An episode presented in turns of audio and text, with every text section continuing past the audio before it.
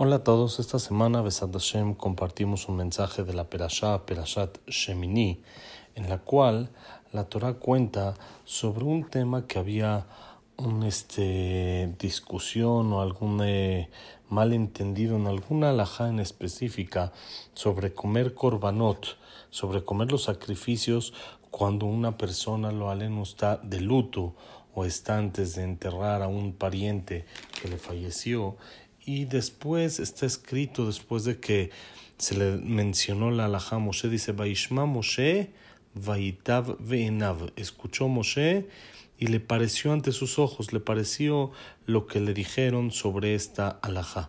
Dice Rashi, ahí en el momento dice, que Moshe de inmediato, Oda belobosh Moshe lomar lo shamati, Ela amar shamati beshachachti.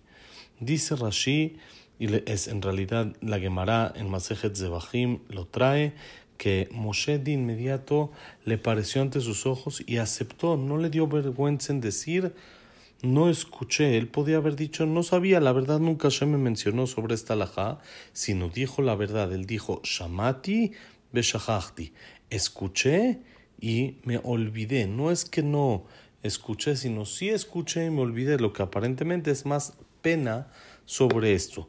Pero dice eh, el Birkat Pérez, que estamos estudiando sus mensajes este año, él pregunta que esto hay que entenderlo bien. ¿Por qué? ¿Qué mensaje hay sobre esto? Que Moshe Rabbenu, alaba Shalom, no mintió y dijo que no, que, eh, que, que, es, que sí escuchó y se lo olvidó. Es lógico, por supuesto que Moshe Rabbenu, por la vergüenza que hay en decir me olvidé, no va a mentir, sino va a hablar, por supuesto, con toda la verdad. Entonces él dice un secreto muy grande y muy importante para nuestra vida. Él dice que es lógico que si le hubieran preguntado a Moshe Rabenu, cuando le preguntaron, Moshe Rabenu podría haber dicho sin problema, la verdad, no escuché, no sé sobre esto, y no hubiera sido mentira por completo, sino hubiera sido esconder un poco la verdad y no mentir. ¿Por qué?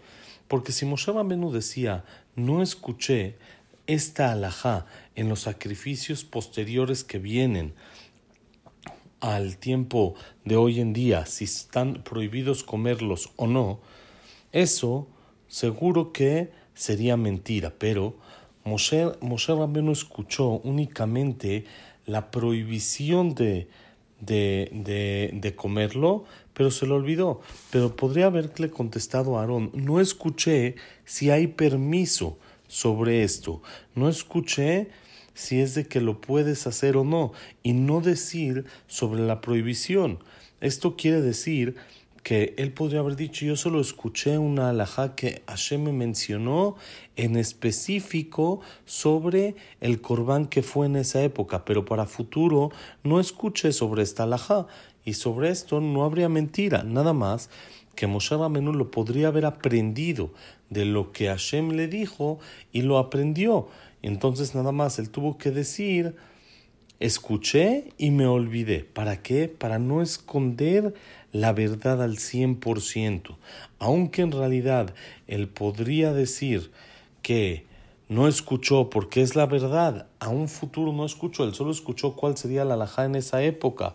De todos modos, Moshe Rabbenu no quiso mentir ni en lo más chiquito, aunque no es una mentira total, sino únicamente es esconder la verdad y no decir la verdad al 100%, Moshe Rambenu no quiso hacer nada de esto, aunque tenía vergüenza en eso, en decir, escuché y me olvidé. ¿Cómo Moshe Rambenu se olvida un alajá?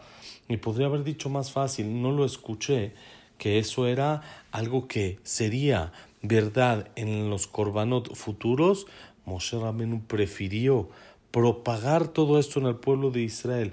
Es más, dice que está escrito en el Targum Jonatán que Moshe Rabenu ordenó pregonar y avisar a todo el pueblo de Israel que se le olvidó y Aarón fue quien le recordó para que aprendamos a que no nos dé vergüenza a aceptar la verdad y no tener que esconder, aunque podríamos zafarnos de alguna otra manera sin decir una mentira completamente, nada más que la verdad no sería totalmente clara, de todos modos, vale la pena y es preferible pasar esa vergüenza con tal de no mentir o con tal de no esconder un poquito al 100% la verdad. Aquí Moshe al propagarlo nos quiere enseñar la importancia de cuidar nuestra palabra, nunca cambiar la verdad y apegarnos mucho siempre al 100% de lo que es hablar con rectitud y verdad. Shabbat Shalom, un